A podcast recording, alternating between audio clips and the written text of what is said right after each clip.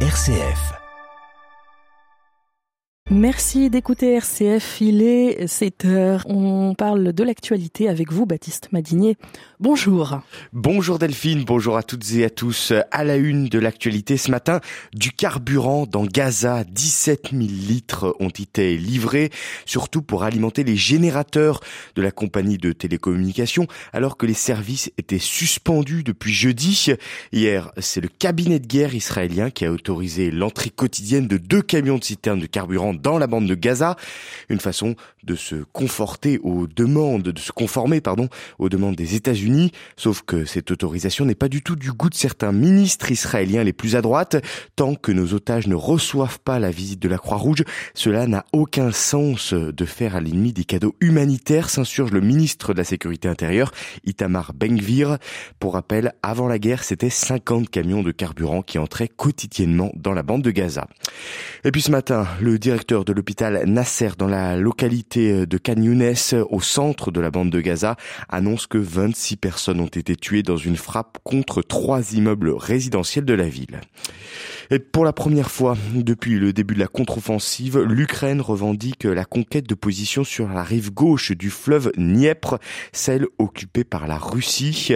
Les troupes de Kiev auraient repris plusieurs têtes de pont selon le commandement. Hier soir, le président Zelensky a posté des photos de ses soldats en train de traverser le fleuve et de mener des frappes. Côté russe, on reconnaît une prise de position euh, ukrainienne sur cette rive gauche du Dniepr, tout en parlant de lourdes pertes de l'ennemi.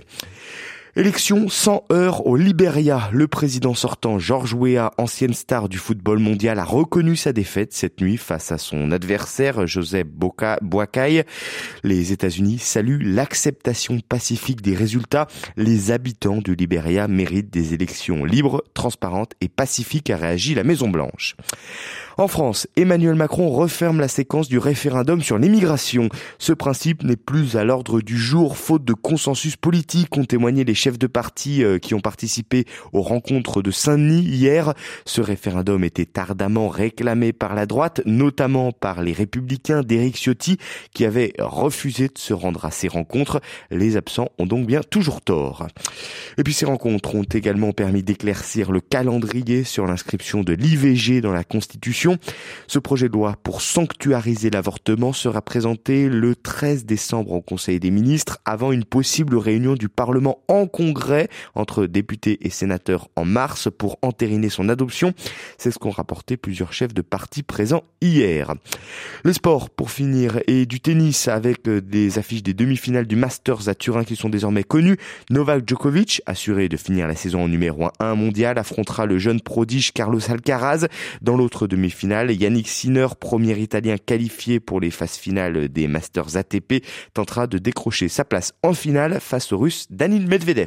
Merci Baptiste, on vous retrouve à 7h30 pour le journal. Voici la météo. La décrue s'amorce sans fin dans les Hauts-de-France. Un département euh, reste ce matin en vigilance orange, la Charente-Maritime.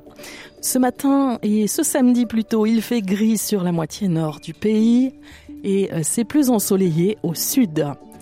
Vous avez dû vous en apercevoir depuis hier.